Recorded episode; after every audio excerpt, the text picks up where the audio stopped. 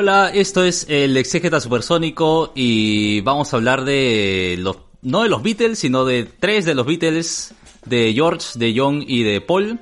Básicamente de sus carreras solistas porque eh, hablando aquí entre nosotros, entre los miembros del podcast, nos dimos cuenta de que cada uno tiene un Beatle eh, favorito diferente, ¿no?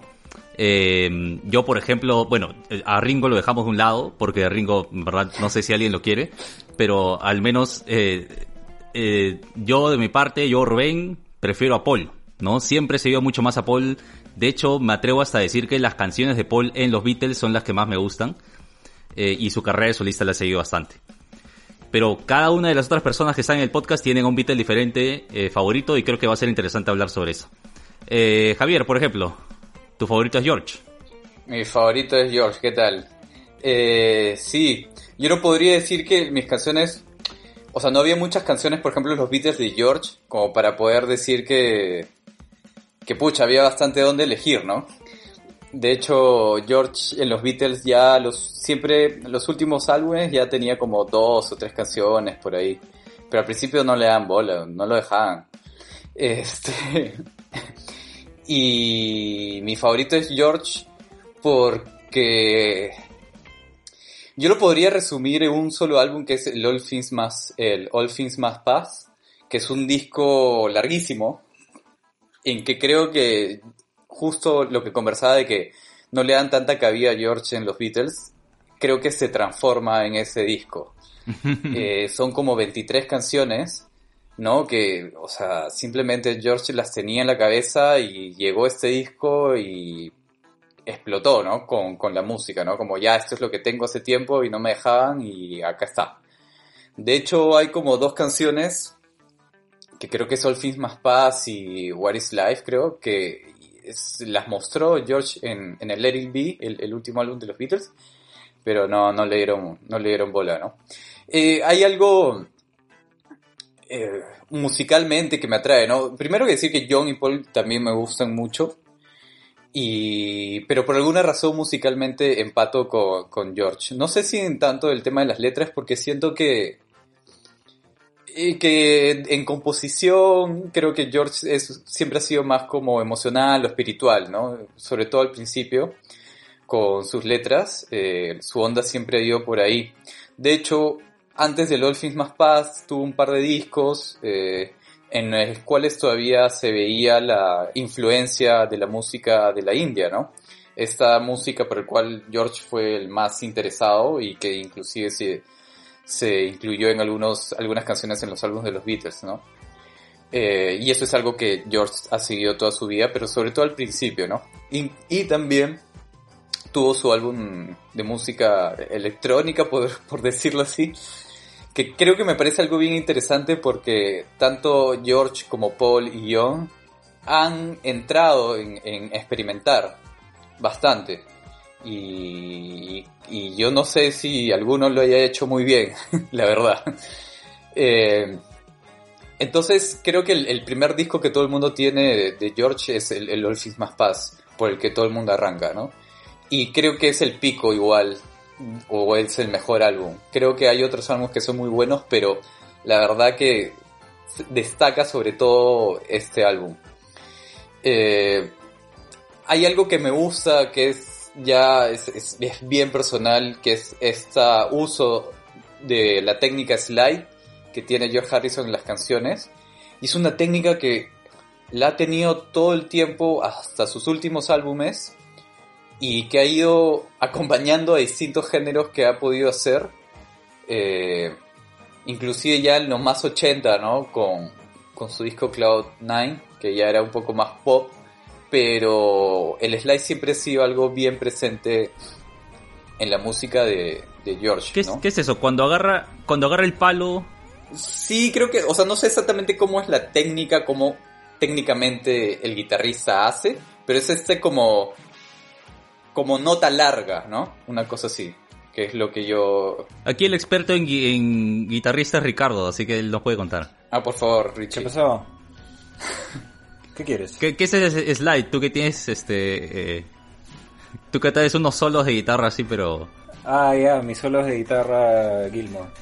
El slide puede ser, hay de dos, pues no, hay la que te pones en el dedo, te pones como un tubito en el dedo y ajá. este ahí empiezas a jugar con la guitarra eléctrica, ah, también una guitarra acústica y también hay otro slide que eh, lo tocas sentado y es como una especie de carpetita. Ah, sí. ¿no? Y ese es mucho más bravo. A mí me parece, eh, bueno, en, en sonido me parece mucho más bacán. Pero creo que Harrison juega con el primero. Sí, sí, juega con el primero y, y juega un montón, qué bestia. Es, es muy pocas canciones de Harrison, o yo me atrevería a decir que casi la mitad tienen ese recurso. Y es como marca registrada. ¿Lo hacía con los Beatles? Sí, claro. Yo, eh, sí, sí, eh, Something creo que tiene. Something tiene slide. Claro, sí. claro, claro. Sí. Pero, pero el tema es que, no, como no habían tantas canciones de Harrison, o sea, podría mencionar algunas, ¿no? Something, eh, Here Comes the Sun, ¿qué más? Well My Guitar, eh, well, My Guitar Gently Weeps. I'm in Mine, son algunas canciones que, que se me ocurren de Harrison en la, en, en su época de los Beatles, ¿no?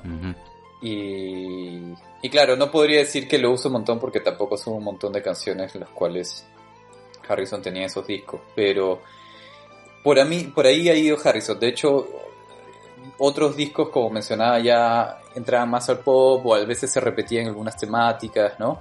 Algunos otros discos se, se destacaban más que otros. Eh, pero no podría decir que tuvo la discografía más redonda, ¿no? Mm. eh, Harrison. Pero quizás también va por un tema de la personalidad también con el cual uno a veces ocurre, ¿no? Porque empieza a empatizar con el artista, ¿no? Sí. Y Harrison siempre tuvo esta, digamos, personalidad aparentemente, ¿no? Más tímida, más, no sé si la palabra es retraída, pero digamos nunca estuvo como en el, eh, o sea, siempre estuvo como detrás, ¿no? Una cosa así, ¿no? En, en los Beatles, ¿no? Y, y, y sí, eso creo que sería mi mayor razón por la cual me gusta Harrison, ¿no? Es esta mezcla de su música, que es la que me atrae, eh, y un poco la personalidad de, de George. Ahí hay un tema de personalidades que me parece súper interesante. O sea, Sí. eh, el favorito de, de Ricardo es John, de eso vamos a hablar en, en un rato, ¿no?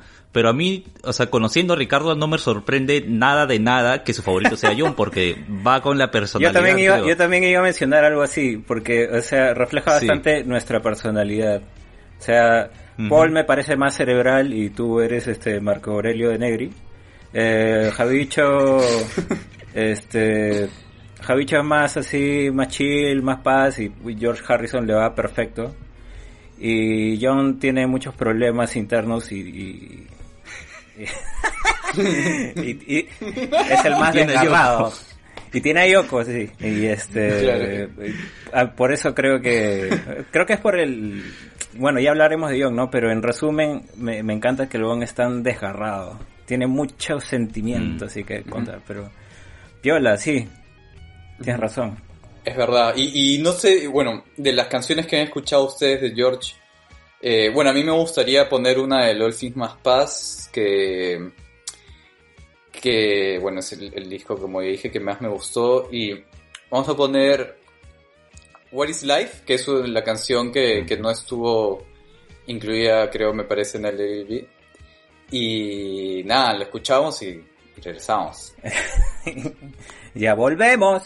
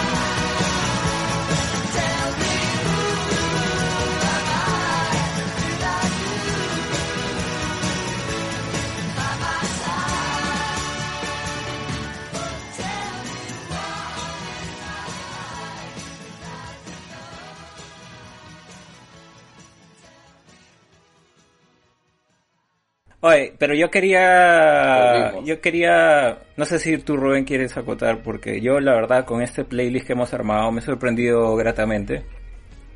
Sobre todo con George. Dale, Sobre ya todo dale, con tú George. habla ahorita. Ah, Estoy hablando. bueno, eh, entre los tres hemos armado un playlist eh, de nuestras canciones favoritas de los Beatles como solista, ¿no? Y este, yo no, a Paul ya lo conocía, la verdad, a Paul yo le entré antes de entrarle a, a John. Y, pero a George no le había entrado casi nada, casi nada. Y la verdad me he sorprendido gratamente.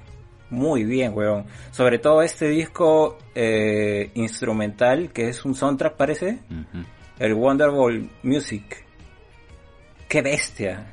Qué bestia, men. O sea, Esa combinación de...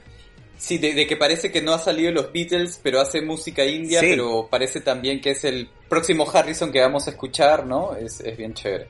Sí, o sea, tiene, como dices, un poco de lo que se viene, pero, pero es como, o sea, se puede sentir eh, la influencia música india el- en total libertad con el man, pues, ¿no? Ya no, ya no tiene que adaptar su huevada a los Beatles, sino es como que ya voy a hacer lo que me, lo que me viene en gana con, con lo que sé, con esta influencia que tengo. Y me ha parecido bien bacán y probablemente lo escuche y me guste un culo. Probablemente lo escuche y me parezca su mejor disco. Eso quería decir. Y, y también este, bueno, hay un huevo de canciones de George que he descubierto acá en este playlist que me parece muy, muy bacanes. Pero sobre todo, eh, yo tenía falta al llegar a las canciones cuando ya estaba más tío. Lo que pasa es que Tío ya no, o sea, el último, penúltimo disco, creo que tuvo uno en los 90, creo, pero creo que el último disco fue el 2001, que fue póstumo, el Brainwash. Y antes de ese creo que fue Cloud9, que fue en el 87. O sea, George se alejó por bastante tiempo qué, ah? de, de hacer discos. Creo que... um, no sé, o sea, e- él le gustaba, tenía otro hobby, ¿no? Eh, de hecho, puedo mencionar como anecdótico que Monty Python, las películas, muchas son producidas y financiadas por la productora de George Harrison, ¿no? Porque Claro. no, si no, no se hubieran podido hacer. Claro. Eh, también apoyaba a otros artistas que eran sus amigos. De hecho, The Traveling Wildberries Ujú. es una banda que está conformada por George Harrison, Tom Petty, Bob Dylan, Roy Orbison y Jeff eh, Lynne, si no me equivoco, que es el de Electric Light Orchestra. Roy Orbison. Entonces es como... Sí, Roy Orbison. Vaya, weón, qué bacán. Este. Y también eso fue en los 80, ¿no? Yo creo que George Harrison sentía que cuando él quisiera hacer un disco lo lanzaría. ¿No? Yo, yo lo sentía un poco así, ¿no? No, no era tan como buscaba hacer discos cada dos, tres años como, uf, como podríamos hablar de Paul McCartney, la cantidad inmensa de discos que tiene. Claro. Pero Este, antes, antes de entrar a Paul, este, quería mencionar que siempre hay esta, este miedo, al menos que yo tengo, que eh, cuando estás escuchando a un artista y está en sus primeros años, ¿no? Este, puta, qué concha su madre, este weón bravazo, está chévere. Pero de ahí cuando se va poniendo tío es como que sientes que ya está todo vetusto, todo gastado esa música. En George no pasó eso para mí. La verdad, el Cloud9, Mm. que es donde está I Got My Mind Set on You, que me parece un El disco pop, claro. que me parece un temón para jalar el water. Los otros temas que están ahí me ¿Qué? parecieron muy chéveres, weón. O sea, le pareció una cagada, eso es lo que ha querido decir. Mind Set on Oye, You ¿qué no me gusta. De- eh, no, bueno, a mí no me gusta para nada, pero las Vamos a escucharla. No. bueno, las otras canciones Cloud9, This Is Love, When We ah, When We Was Fab, me pareció una re- una revisión muy chévere de sus años en los Beatles, ¿no? Es como que Claro, sí. un comentario tanto eh, lírico como musical. Me pareció bien bacán. Y el, y el último, el del el póstumo, puf. Ese disco lo terminó algunas cosas su, su hijo, ¿no? Danny Harrison terminó algunas Ah, cosas fácil, por eso está que tan ya había chévere. grabado. No sé, o sea, creo que ya lo tenía maqueteado, se- seguro ya faltaban algunos detalles que, que terminar, ¿no? No es como después hablaremos del de que hizo lo que hizo Yoko Ono con el álbum de John Lennon, ¿no? Claro. ¿Tú has escuchado este a su a su hijo? No, no lo he escuchado, la verdad. Ah, ya, entonces ya fue. Es igualito, igual. Es la misma huevada. O sea, físicamente. Eh, pero qué chévere, qué chévere que te haya gustado lo de... Me lo encantó, de- men. La verdad, este playlist está, está para revisarlo de vez en cuando, ¿ah? Sí, y tal vez podemos hacerlo público, ¿no? Si alguien escucha esto, eh, puede irse a buscar el, set- el playlist que hemos armado, que está muy bueno. Ese de está muy bacán. ¿Está, ¿Está en público ahorita? Yo pensé que no. No, no es- creo que no está en público, ¿ah? Pero podemos hacerlo público, ¿no? Hacer público. Hay que hacerlo ya. público. Lo acabo de hacer público ahorita, este, internet escuchas.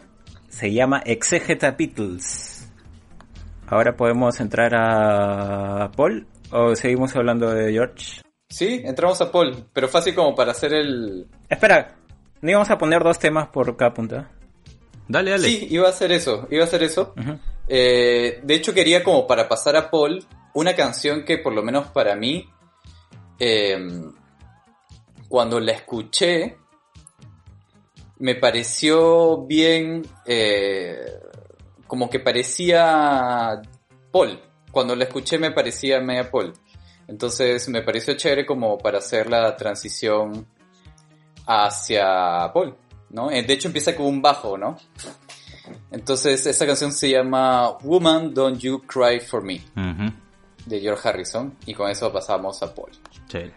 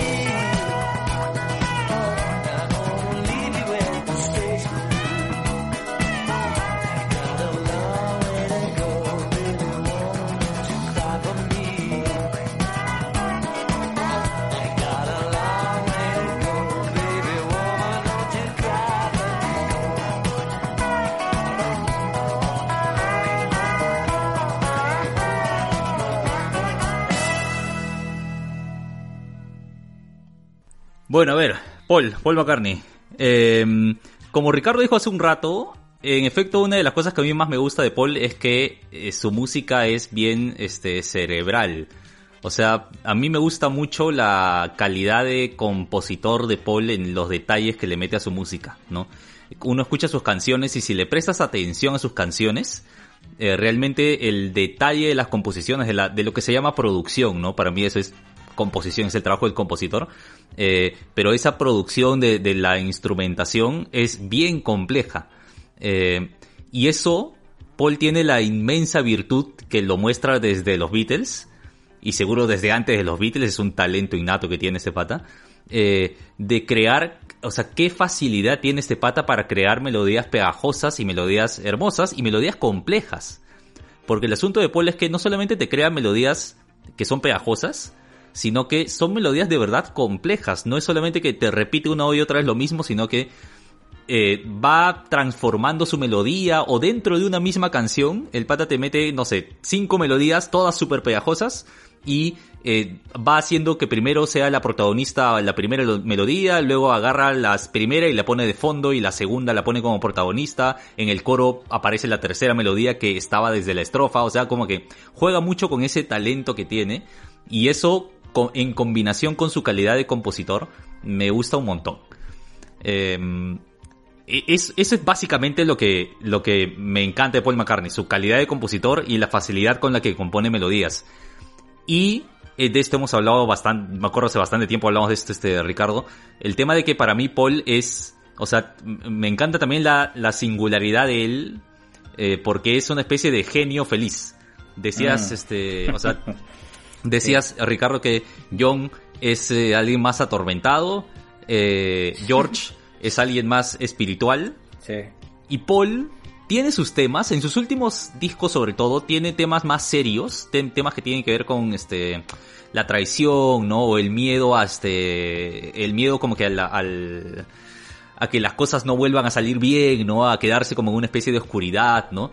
Eh, tiene sus temas al final, sobre todo creo yo ya de su, bueno, al final todavía no muere, ¿no? Pero en, los, en sus últimos discos, eh, eh, pero es un genio feliz porque sobre todo tiene canciones y melodías súper alegres, ¿no? Que te llaman mucho a, a bailar, que te llaman mucho a, a, que te sube el ánimo. Y esa particularidad de que sea un genio feliz, porque es un genio, eso es innegable, ¿no? Y lo normal es que los genios sean infelices, es la regla, ¿no? Eh, la regla es que si eres un genio hay algo de perturbado que tienes en tu alma. De repente hay algo de perturbado que tiene en su alma Paul McCartney que no conocemos muy bien, pero en su música no sé si ustedes lo sienten así. Yo siento que en su música se refleja mucha alegría, mucho de mucho de vivir la vida bien relajada, ¿no? Vivir la vida bien relajada. Bastante optimismo, ¿no? Eso, mucho optimismo, sí. Sí. Yo, yo entiendo que eso pueda de repente a muchas personas que, que generar como que una que, que, muchas personas se alejen de Paul por eso, ¿no? Sí. Porque tenemos de repente la idea, de, de repente el cliché de que la música o el arte, ¿no? Que vale es el arte atormentado, ¿no? La música atormentada. Y Paul no hace eso, ¿no? Y yo creo que está bien, es él, ¿no? Es parte de la sinceridad con la que él escribe y, y es lo que se refleja en su música. Eh, es, es, también me gusta mucho esa particularidad de él, ¿no? Sobre todo en una época como es, no sé, yo ahorita en esta época en, estamos en medio, seguimos con la pandemia esta de porquería y, y es una época donde de, de, quiero escuchar música feliz, que me sube el ánimo. Entonces Paul funciona perfecto para eso. Sí, o sea, completamente de acuerdo con lo que dice Rubén de las melodías. O sea, cuando ya hace bastantes años, cuando ya estás en tu adolescencia y, y, y, escuchas canciones en la radio o has escuchado canciones ahí, y ya cuando empiezas a escuchar las discografías o álbumes, ¿no? De Paul McCartney, no recuerdo la cantidad de veces que me ha pasado en que, ah, man, ya esa era de Paul McCartney. Ah, man, ya esa también era de Paul McCartney. Man, y este es Paul McCartney con Malcolm Jackson. Sí. Ah, este es Paul McCartney, bueno, con Steve Wonder, que en realidad esa canción no me gusta mucho. este, y es, y, y, entonces es como, o escuchabas Live and Let Die de Guns N' Roses y decías, no, pero es de Paul McCartney. Y es como, y es justo lo que habla Rubén, ¿no? O sea, esta habilidad que tiene Paul McCartney de, de lo que un artista quizás haría es como, man, ya creo que acá tengo dos canciones, creo que podría Exacto. hacerme dos canciones, ¿no? Pero Exacto. Paul McCartney agarra y dice, no, las voy a juntar, man, ya, voy a hacer más chévere aún. Este, Y, y eso también se ve, por ejemplo, en Bang on the Run, que es mi disco favorito, ¿no? Con los Wings, ¿no? Entonces, Bang on the Run es una clásica canción de lo que mencionó Rubén, me parece, ¿no? Sí. Entonces, sí, Paul, Paul es chévere, pero el tema también siento que es como que tiene hartos álbumes y unos mejores que otros. Y a veces, aunque las melodías o canciones singles que se destacan sobre otros, hace que algunos álbumes no sean tan completos y pasen a lo irregular o en la repetición de algunas canciones. Este, pero siempre, siempre vas a escuchar un disco de Paul McCartney y siempre van a haber una o dos canciones por lo menos en que se destaquen un montón y se queden contigo para siempre, porque esa habilidad de crear esas melodías que se quedan en tu cabeza es creo que para mí la mayor virtud de, de Paul. Ujú. Sí, yo- o sea, yo creo que Paul no tiene un disco que sea como que redondo, redondo, redondo, ¿no? Y, y menos aún un disco que sea eh, como que esté construido como disco. Como, co- como, que- como si el proyecto hubiera sido vamos a hacer este disco con esta idea, ¿no? Eh, tal vez lo más cercano que ha estado Paul de hacer eso es este el Sargento Pimienta, ¿no? Eh, pero claro, no, no salió así, ¿no? Eh, es un discazo obviamente, pero no es como que un disco pensado en, como que un disco concepto, ¿no? Y claro, Paul no tiene de eso, ¿no? Aunque yo también, si tuviera que recomendar un disco con el que comenzar, también este, recomendaría el Bang on the ¿no?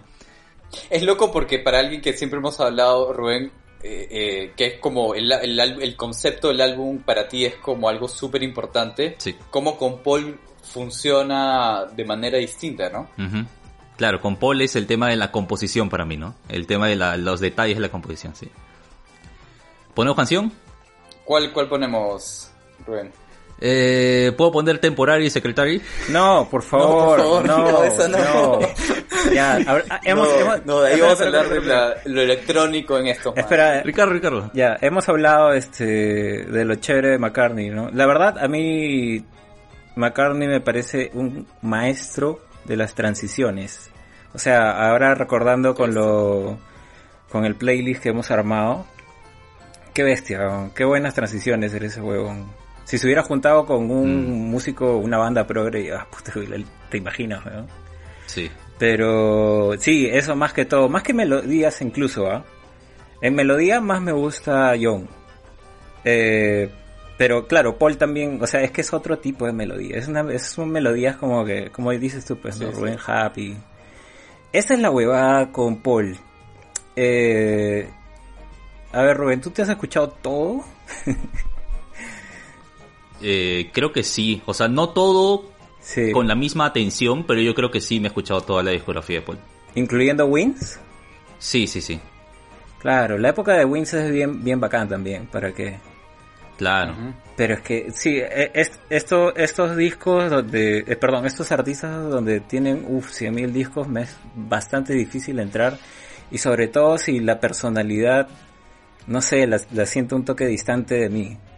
Esa es la, o sea, eso no creo que sea algo malo, sino es como que simplemente, o sea, cada persona tiene su eh, característica de artista favorito, pues, ¿no? Y como tú dices, Paul es así, happy, y este, no, para mí el arte es, es sufrimiento. Entonces no. Ok, no. Como lo dije una vez, tú te odias. Así es, me odio. Alguna vez también Ricardo recuerdo, no sé si contigo, creo que sí fue contigo, haber conversado que Paul, eh, o sea, dentro de los Beatles, Paul era algo así como que el cerebro y John era como que el alma. Eh, y claro, el alma sufre y el cerebro piensa, ¿no? George no sé qué demonios es, pero al menos entre, ellos- entre Paul y John, este, ese- esa diferencia entre los dos creo que es, bien marcada y, y claro, en- entiendo lo que dices, ¿no? No va con todas las personalidades lo que, lo que Paul hace. Ah, hubo un comentario de John este, con respecto a Paul en una entrevista. No recuerdo bien, la verdad, lo voy a citar hasta el culo. Pero este eh, le preguntaron sobre las composiciones de Paul, pues, ¿no? A John. Y, y John dijo, mira, es que Paul, puta, a veces se mete unos temones, huevón, así de concha de su madre, tipo este Helter Skelter, así, y de ahí se mete estas estas canciones de tía, ¿no? Obladí, oblada. Esa es la que odiaba John Lennon. John Lennon odiaba, la- odiaba Obladí, oblada. Yo, yo la verdad, o la digo, la, la, aprendí a querer con el tiempo. Como las huevas. Este, pero sí, pues no tiene esta vaina que es, que es como que es feliz, pero es como, eh, no sé, pues, este, la hora del recreo en el asilo feliz. ¿Me entiendes? Claro. Pero lo que dices es, es cerebral hasta, hasta esos rangos, ¿no? Porque Helter Skelter también es, o sea, no es que nace de Paul, sino es un poco lo que se venía escuchando y Paul agarra y dice, tenemos que hacer una canción súper ruidosa. Entonces, hasta eso es cerebral. Yo creo que eso, e- ese tipo de canciones es influencia de la época. Ponte tipo Helter Skelter, en esa época que estaba sonando este ah, NC5, eh, The Stooges, esa gente, pues, ¿no? Yo me imagino que por Claro. ahí era la influencia dijo, puta, ah, chuche, va a ser una hueá que suene así toda distorsionada y de concha sumar y puta, le salió un- cuántos temones, pues, ¿no? Pero sí, o sea, como tú dices, Rubén, puta, los tres, o sea, a nadie, a ninguno de nos- nosotros tres nos disgusta alguno de estos tres, ¿no? O sea, los tres son unos papis. Claro, y, y no se trata de, de quién, de cuál es mejor, ¿no? Se trata de cuál te gusta más, con cuál te identificas más, ¿no? Porque Claro, exacto. lle- llega un momento en donde, o sea, te chocas con tal nivel de compositores, como estos tres, Paul, John y George, Ringo, ¿no? Eh, que, son- Ringo. que son tan buenos que ya no se trata de cuál es mejor, se trata de, bueno, este me gusta más, ¿no? Porque va más con mi personalidad o porque, por algún motivo, ¿no? Eh, ¿Qué tal si ponemos... A ver, vamos a poner City Love Songs, que es una canción justamente que Paul escribe tratando de responder a estos comentarios, no solo de John, sino en general que le hacían de que este hace canciones estúpidas de amor, ¿no? Y se hace esta canción City Love Songs, que es una de mis canciones favoritas, y por favor prestenle atención al detalle de la instrumentación, cómo juega Paul con el bajo y cómo el bajo va transformándose a lo largo de toda la canción, eh, el, teclado, las cuerdas, es alucinante, me encanta. Ya, City Love Songs.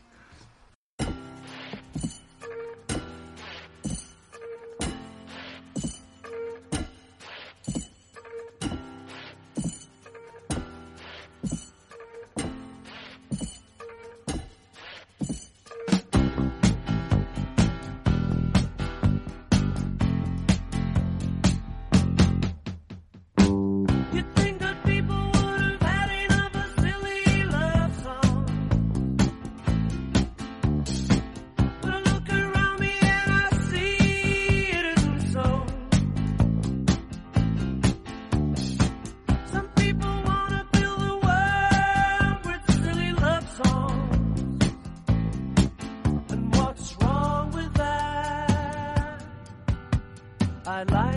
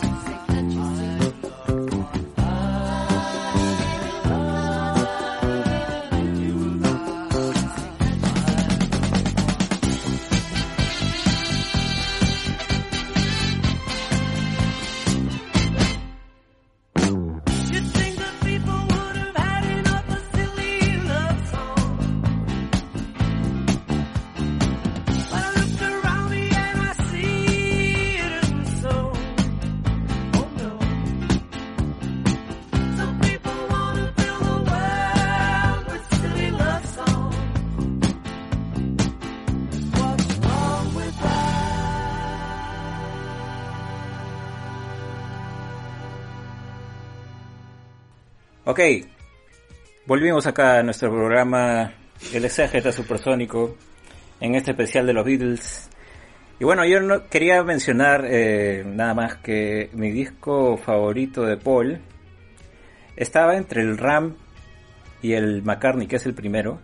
Pero pues, me quedo con el McCartney. Qué bestia, qué discazo. Qué discazo. Lo cual me hace pensar eh, que hubiera sido un disco más de los Beatles después de Abbey Road, ¿no? Porque le- tanto, tanto Paul como Lennon como George tenían harto material muy bueno desde Sí.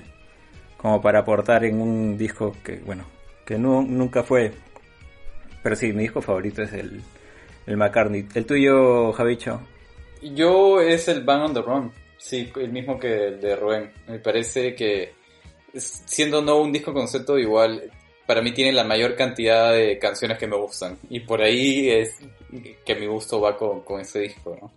Ah, Una cosa interesante, interesante de Paul también es que él se ha metido bastante en música clásica, ¿no? Él ha compuesto música clásica y tiene varios discos de música clásica. eh, Tiene además que son este, sí, que son este, música para películas también, ¿no? Eh, probablemente sea el como que la dimensión más experimental de, de Paul, ¿no? Dentro de su obra. Que es interesante porque él no sabe leer música ni escribir música como que profesionalmente, ¿no? Eh, pero sin embargo se ha metido a eso, lo cual me parece bravazo. Le da el cerebro para hacer eso, bacán que lo haga, ¿no? ¿Llegaste a escuchar las electrónicas de Paul? Es que no tiene como un disco como John o como George, ¿no? Pero tiene la, la temporaria y secretaria, tiene esa. tiene esa No, canción. No, no, ha hecho un dúo con un man que se llama Youth. Y, Ah, man, ya, no sabía. eh, que hace- y se llama The Fireman el dúo. No he escuchado esos discos. eh, Hacen electrónica, supuestamente. Ah, no, no lo ubico, eso, eso sí no he escuchado. He decidido decir que no he escuchado. Ya, pues siempre, con Paul siempre hay algo que no has escuchado. Cla- sí, esa es la verdad. hasta, hasta que tenga 70, sí vas a ir descubriendo cosas, joven. Este, ¿y qué, con- qué onda con Wings? Ah, no, no llego a entender muy bien Wings. ¿Por qué, ¿Por qué arma una banda donde él hace de todo? La verdad yo tampoco, porque básicamente Wings es Paul. Es Paul, este, Paul. Sí. Paul, es Paul. Quizás, quizás como separarse de los Beatles, como algo así, ¿no? Como, ah, ya los Beatles ahora es Wings, ¿no? Una cosa así. No sé, o sea, no sé cuál es la necesidad, porque pudo, o- igual, cuando hacía discos de, de- con los Wings, creo que por ahí tenía algunos de Paul McCartney nada más, o con su, o con Linda McCartney también, Ujú. creo, ¿no? Sí. Y tenía también con, con los Wings, ¿no? O sea, la cantidad de discos que se mandó, creo, Paul McCartney en los 70s fue un montón, ¿no? Yo no, no recuerdo, pero más de 10 por lo menos, creo. 1, 2, 3, 4, 5, 6, 7. 7 con los Wings. 2 dos como solista. Man, ya. Ya casi es Casi. un montón. No, ya 10 ya porque acá tiene un instrumental. O sea, creo que de todos, ¿no? Es el más, el que más actividad tenía, ¿no? El más prolífico. Bueno, y tiene ventaja también, ¿no? De- de la ventaja de la edad. La no, la ventaja es que no le han metido un balazo. Es su ventaja. Claro, exacto, exacto. Ah, sí. Porque John hubiera seguido produciendo. Uf, sí, brother. Ahora que. Esa es una gran pregunta, la de Ion. como, Ya, pero a- ¿no? a- antes de John, cerremos con, con Paul. Este, quiero escuchar una canción más reciente de un disco más contemporáneo del 2007, tampoco tan contemporáneo, pero más reciente, eh, que se llama Mr. Bellamy, que es una de mis Feliz canciones favoritas de Paul. ¿Cuál feliz Navidad? ¿Qué estás hablando? Feliz Navidad de Paul, pero. Y, y Mr. Bellamy, eh, a- acá es alucinante para mí esta canción, la mezcla, o sea, esta canción es una avalancha de melodías bonitas. Es una avalancha que, que, como decía Javier hace un rato, ¿no? Cualquiera de las melodías que está en esta canción, para cualquier otro artista, cualquier otro compositor hubiera sido, ya, esta es mi canción, este es el hit del verano, para mí. Pero no, Paul lo mete todo en una sola canción. Entonces, Mr. Bellamy y después volvemos a hablar.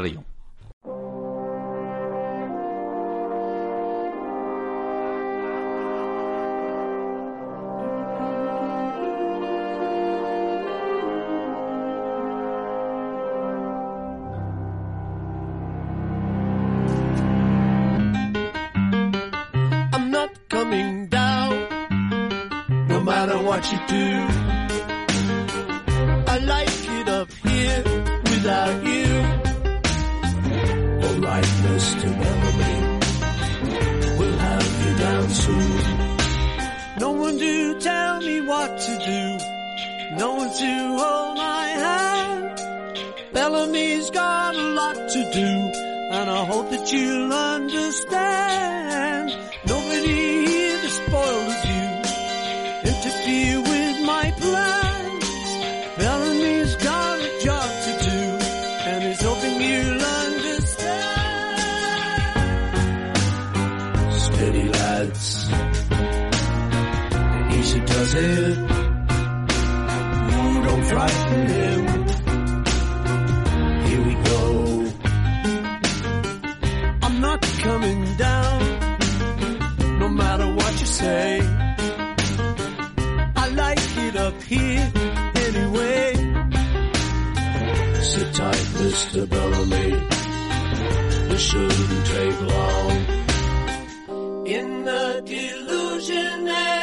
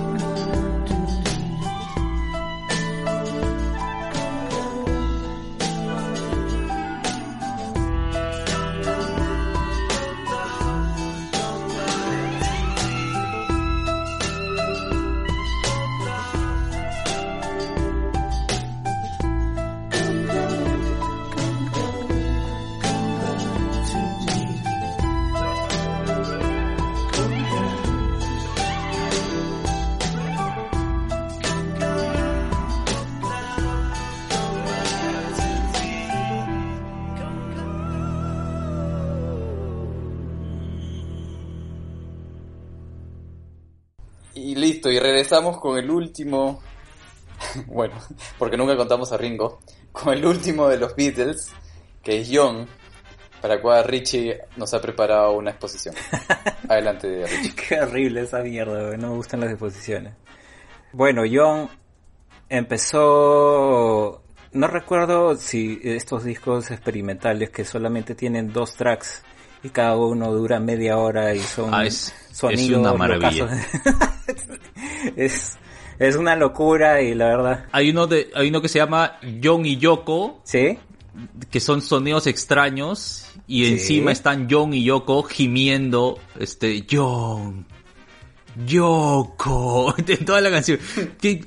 No sé, no sé qué está pasando. Ah, está como para ponerlo así en la madrugada.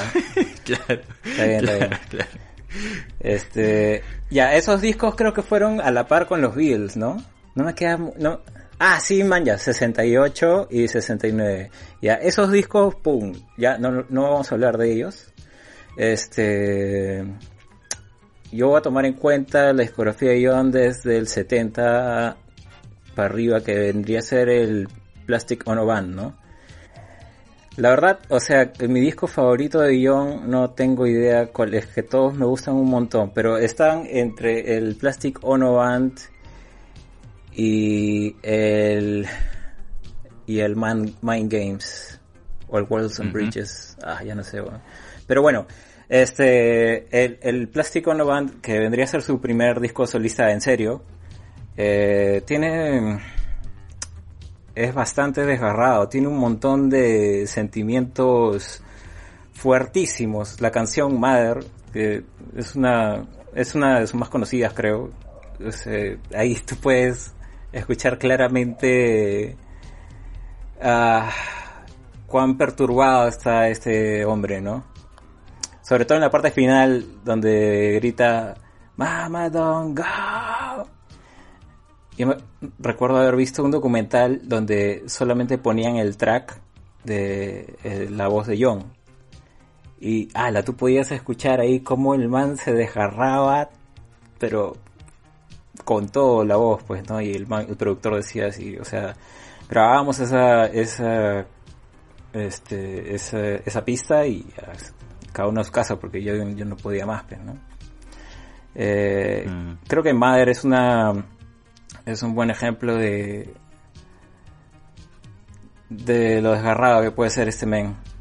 Y bueno, en general, ¿no? Eh, John hablaba mucho sobre la sobre hay que perseguir la paz, hay que conseguir la paz. Creo que hablaba, ese era un tema recurrente en él porque no había paz en él. Eh, había mucha lucha interna, muchos sentimientos encontrados. Y piola, porque toda esta lucha interna que tenía el huevón eh, dentro las transformaba en música sobre todo melodías, ¿no? Estábamos este, conversando sobre melodías de Paul McCartney, pero para mí John es el que más se la lleva. Tiene harta personalidad eh, en sus melodías. No sé si me dejo explicar esto con personalidad, porque, no sé, cuando yo escucho a Lou Reed, a Iggy Pop, es como que puedo escuchar disco tras disco tras disco tras disco del huevón, porque es como si estuvieras conversando con un, pata tuyo que es de concha su madre y todo el día está así, tiene una personalidad que se lleva todo el, el tono, ¿no? Es igualito con John. Y hubiera pasado lo mismo con John si no le hubieran metido un balazo a este nerd con sobrepeso. Y... Sí, el último... El último disco que vendría a ser el, el póstumo, el Milk, and Honey, que sacó con, con Yoko. Eh, ahí demostraba John que los 80 le hubiera venido muy bien. Muy bien le hubiera venido. Ya con la con las eh, con la experimentación de los sintetizadores, con este ruido más pop que, que traía los 80, John estaba como que ya pisando un poquito eh, esos sonidos en el Milk and Honey, ¿no? El póstumo. Bueno, y desgraciadamente ahí se acabó, pues. No más. Eso es lo que puedo decir de John en general. No sé si ustedes este han descubierto algo nuevo. O sea, con John también es como tiene estas canciones que mencionaba Richie con temática recurrente y, y creo que sí, de los tres es el que eh, el que canta con, digamos, no sé si decirlo, pero con, más personalidad, ¿no? Eh, es como súper fuerte, ¿no? Y de hecho, yo diría que después de los Beatles, quien se lleva un poco la atención mediática por eso también es el mismo John, ¿no? No solo por los discos, sino por las cosas que, que hacía o las entrevistas, ¿no? In- inclusive en las entrevistas, ¿no? Te das cuenta la fuerza que tenía John. Siempre estaba peleando contra algo. Sí, exacto, siempre tenía Sí. una mente, o sea, tenía clarísimo lo que, que- lo que tenía que decir y lo que quería decir y lo que él pensaba y siempre era confrontacional, pero no en el mal sentido, ¿no? Este, y eso es, se ve reflejado en, en varias canciones de John, ¿no? El, el tema para mí pasa también eh, la regularidad de algunos álbumes. O sea, si yo podría hacer un disco de los mejores éxitos de John, seguro sería un discazo, ¿no? Uf, sí. Y, y por ahí el Mind Games es uno que me gusta. Y los que hizo con Yoko también, quizás Double Fantasy. El, el último que mencionabas, Richie, de hecho, las canciones de, de, de Young son, son increíbles, ¿no? Después, como hizo 5 o 6 nomás, Yoko tuvo que completar el álbum, entonces ahí sí. No, es que lo que pasa... es como No, no, Una canción de es- Young. eh, disculpa que... ¿No? ¿No tuvo que completar el álbum? No, disculpa, disculpa que te interrumpa, pero este, el, tanto el Double Fantasy como el Milk and Honey son discos tanto de Young como de Yoko. O sea, el proyecto siempre ha sido así. manjas. Era mitad John, mitad Yoko. Eh, y bueno, ese para mí es el, el downside de, del- de John, pues, ¿no? que, que siempre la metía Yoko en- Igual yo no lo sentía tan presente en el Double Fantasy como así lo sentí en el otro. Quizás porque no hubo esa unidad que John sí le pudo dar quizás en el Double Fantasy, no esa convers- conversación entre Yoko y John y cómo le damos un poco de unidad a este disco, ¿no? En, en el, en el Walls and Bridges este, no, hubo, no hubo eso, no era Yoko decidiendo básicamente. Eh, entonces sí no- notaba esa disparidad, ¿no? Era como una canción de John increíble y luego venía la de Yoko, ¿no? Eh, es que sí, es que no, es que te saca un poco del álbum, ¿no? O sea, no es que tenga algo contra Yoko, sino es como, era una canción muy aparte, ¿no? Y, y, y te saca totalmente, ¿no? ¿Qué tal si ponemos una, una cancioncita de John? Dale. ¿Qué tal si vamos con... eh, ya, perfecto. Ya sé qué canción vamos a poner. Una de mis canciones favoritas de, de John, que resume bastante su filosofía y su personalidad. La canción God.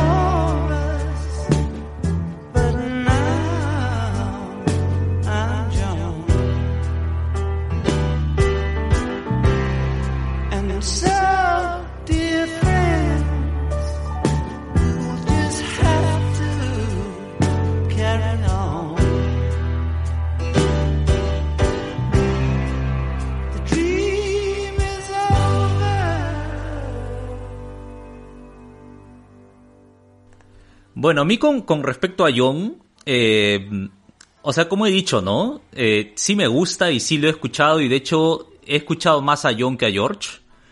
Eh, pero ahora último, por ejemplo, para preparando, ¿no? Para este podcast, escuchando, reescuchando los discos de John, es como que paso cada vez menos el, el lado más meloso de John, de las letras de John y del- de, la música de John cuando le dedica estas canciones a Yoko, y ahí los dos, ¿ah? o sea, se, culpa mucho a Yoko de esto, pero son los dos, ¿no? O sea, los dos están con este, con este espíritu tan meloso, ¿no? Eh, algunas de sus letras también que hablan de la paz, ¿no? También me disgustan, no es que me disgustan, sino que ah, me, me hacen como que me incomoda un poquito porque es un discurso bien simplista, bien de como que la paz está bien y la guerra está mal y no mucho más que eso, ¿no? Eh, ese es el, único problema que yo tengo con John. No, no, no diría que es un problema, pero es algo que me aleja un poquito de John, ¿no?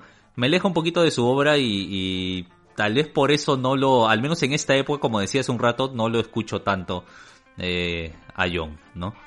Pero es lo único, por lo demás, yo coincido con, bueno, no sé si lo dijeron, si alguno de ustedes lo dijo, pero para mí el disco favorito, mi disco favorito de John es el Mind Games.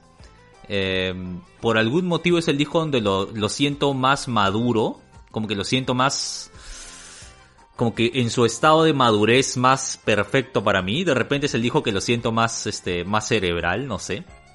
Eh, pero es mi disco favorito de John, ¿no? Pero obviamente, o sea, John es un, es un monstruo, ¿no? Y siempre va a ser una pregunta qué hubiera sido de John, ¿no? Si, qué hubiera seguido componiendo, ¿no?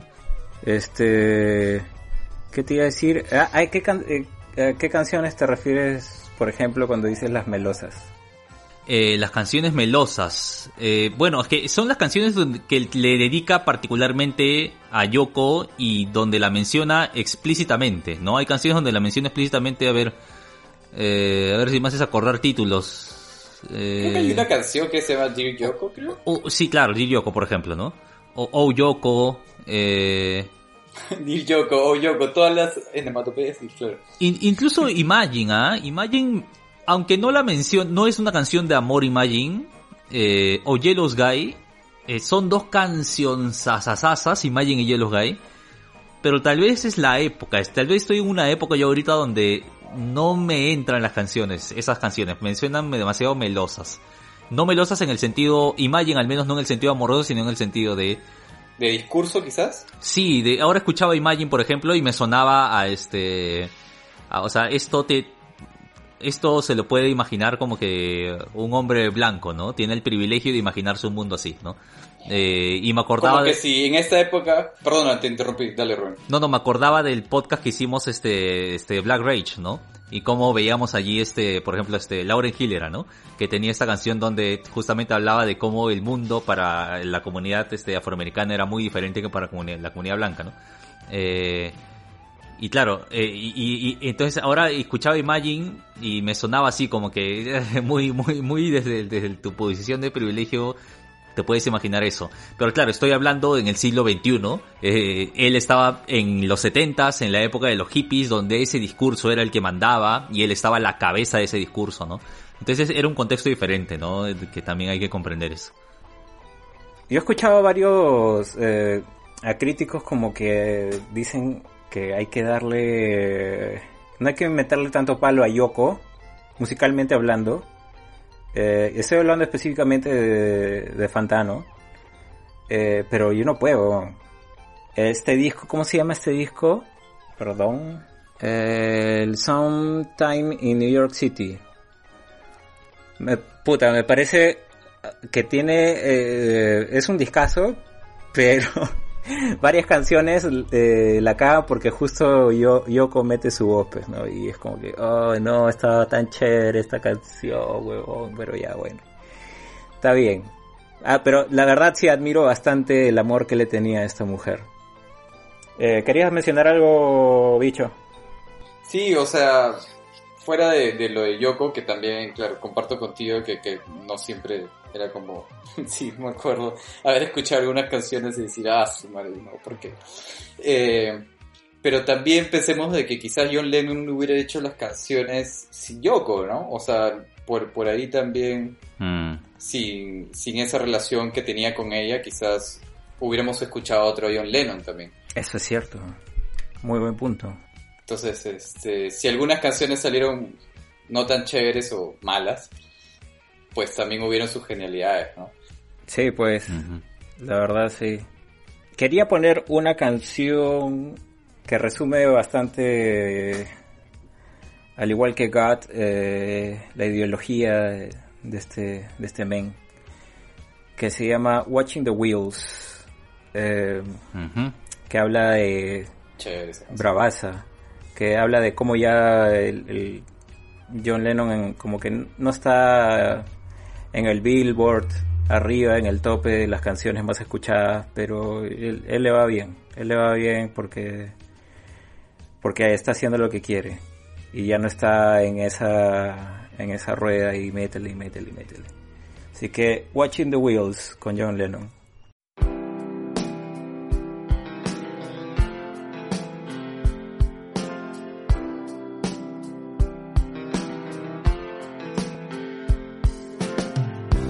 Say I'm crazy.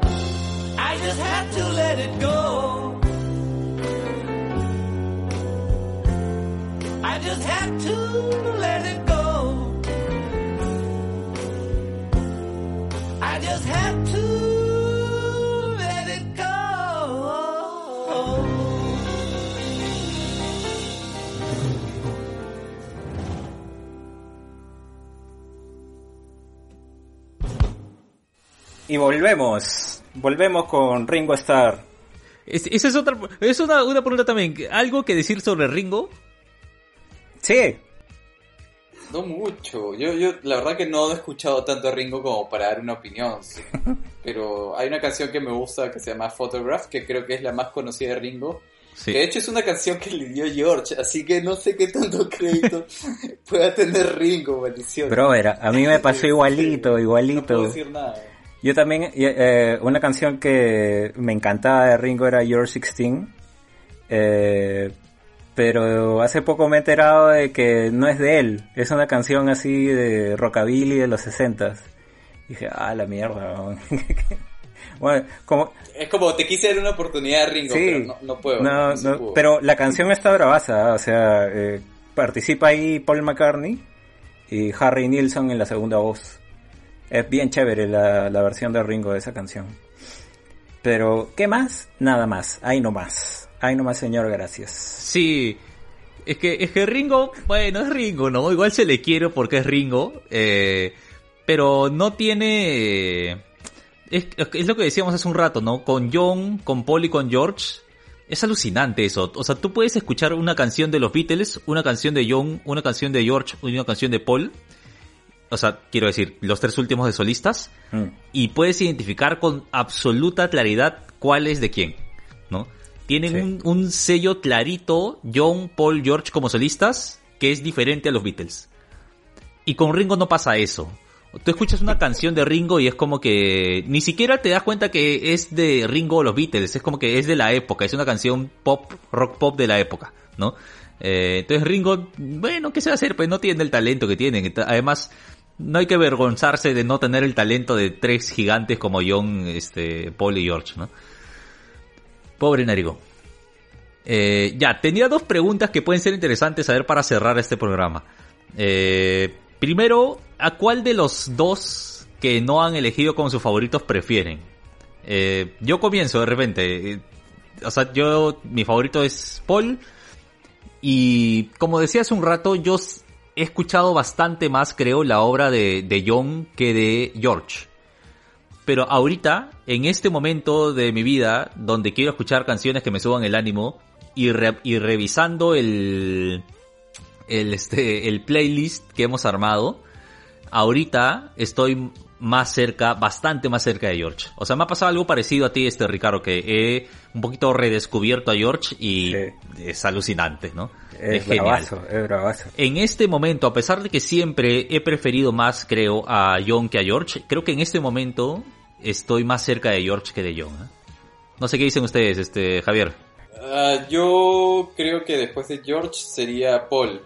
Pero tampoco es que como que mucha diferencia con John. Quizás la diferencia la viene en la cantidad también de cosas que uno puede escuchar de Paul, ¿no? Lo cual es eh, las probabilidades de que tengas más canciones que te gusten de Paul. Creo que va por ahí la cosa. ¿no?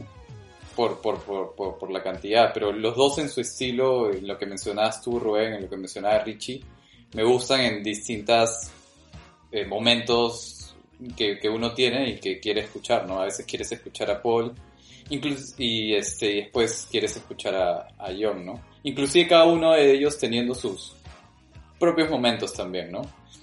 Pero sí, creo que sería Paul y luego al final John. ¿Tú, Richie? No, soy yo empate, weón. O sea, John primero No, hay empate. No, que- no, empate. Es que no puedo, loco. Es este. Me gusta George eh, y Paul, diría en la misma intensidad, pero por razones muy, muy, muy distintas. O sea, te- tengo que estar en moods bien distintos para escuchar o a George o a Paul. Y, y creo, creo que no me gusta uno más que el otro, la verdad. Me gustan igual. Pero a John sí es que John sí es el, el único de ellos tres que le daría vuelta y vuelta y vuelta y vuelta a su discografía y no me cansaría. Otra pregunta que tenía, y con eso ahora sí ya cerramos, eh, que también puede ser interesante eh, ver qué opinión tenemos cada uno de nosotros sobre cuál de los tres creen que, eh, que tiene un sonido todavía más cercano a los Beatles y cuál tendría un sonido que se alejó más de los Beatles, que experimentó más. Eh, a ver, comienzo yo otra vez. Eh, yo creo que más cerca a los Beatles está George. Eh, lo siento todavía más cerca, aunque obviamente, como dije hace un rato, tiene su propio sello, ¿no? Yo creo que sí, George tiene, es el que está más cerca de los Beatles. Increíblemente, es bastante contradictorio, ¿no? Porque, o sea, él Sí, pues. no era el que más tenía cabida en los Beatles. Ajá. Pero creo que también es un tema de que es el más seguro a la hora de proponer quizás George. Creo que George tenía unos ciertos límites para lo que él quería hacer, que se nota un poco en- entre los años 70 y los años 80, pero su pero tampoco es que arriesgaba un montón. Y quizás eso puede hacer de que parezca más cercano a los Beatles, ¿no? Yo creo que Paul McCartney y John Lennon sí han arriesgado mucho más que George. Y quizás por eso es que, que George es el que más se parece a los Beatles. Yo diría que ninguno. Cada uno, eh, cuando terminó los Beatles, eh, el, el McCartney, el primer disco de Paul, eh, me parece que es lo que más se pega a lo que serían los Beatles. Eh, y de ahí nada más. O sea, de ahí Paul ya se fue a hacer así más feliz Tontolín. De ahí este John se fue a hacer así ya su rabia Red Bare Naked. Y George se fue a, a los cielos. Y Ajá, para mí, exacto. para mí ninguno se, se pega a lo que vendría a ser los Beatles, pero para nada, porque o sea, y no es tanto como que ya no estaba George Martin, ¿no? Era, es más como que parece que estaba en otra etapa de su vida ya, este, donde podría, donde podían proponer solos y, y nadie iba así como que, hey, métele esto a, o no le metas esto a, y, y se mandaban nomás, pues, ¿no? Y eso me parece bacán, la verdad, me parece muy chévere. Pero también me hace preguntar, otra vez con el tema de que si no hubieran matado a John, este, ¿qué hubiera sido un disco de reunión de, de estos huevones, no? Porque se iban a reunir, no sé si saben. Ajá, no sabía, deja el datazo. Sí, se iban a reunir, o sea, es- El datazo, 40 50 años después. primicia. Este. Sí, se iban a reunir, es- o al menos estaban como que conversando Paul y John, ¿no? Porque ya, ya se habían Sí. paseado sus... Ah, ya, claro, como siempre, lo dejaron al otro. Dijo, se iban a reunir y solo había conversado Paul y John. ¿Cómo es eso? No, pero George también estaba enterado, que si, si mal no recuerdo. Y este... Ah, ya, le dijeron, oye, por si acaso, Paul y John vamos a conversar. Claro. Te avisamos cuando hayamos arreglado todo. Claro. Y este... Uf, uy, en esa época era, eh, claro, iba a ser ya mediados de los 80 si pasaba eso, pues, ¿no? Y yo creo que era una buena época, o sea, ahora escuchando lo de, lo de George en esa época, uf, sí. De Paul no me gustaba mucho en los 80, pero este, creo que si se hubiera acomodado bien bacán en esa reunión. ¿Para qué? Yo, yo creo que hubiera ocurrido de todas maneras. Sí, eh, sí, sí, sí, sí. Y creo que hubiera ocurrido algo que era muy chévere que no creo que se vio tanto, que fue o se experimentó eh, básicamente nulo, ¿no? Porque las tocadas en vivo los Beatles fue hasta la Beatlemanía, ¿no? Y después conciertos o tours no existieron, ¿no? Y quizás eso hubiera sido algo que de todas maneras hubiera ocurrido. Ah, parece. un concierto, uf, hubiera sido locazo. Imagínate. Ala, no, Es que weón. creo que hubiera ocurrido. Ala, sí, hubiera sido muy loca esa huevada. Muy loca. Bueno, hasta acá, que- hasta acá quedamos si no hay nada más que agregar. Eh, ¿Vamos a recomendar discos? No, no. Bueno, ya recomendamos, ¿no? Ya hablamos de nuestros discos favoritos de cada uno, así que ya, ya fue esa vaina. De sí, hecho. escuchen, escuchen a los Beatles solistas. Sí, sí, el- la lista que está ahí, Exegeta Beatles, que según Ricardo ya está, ya está pública. Ya está, ya. Bueno, ya está. Chao. Hasta la próxima. Hasta la próxima, amigos.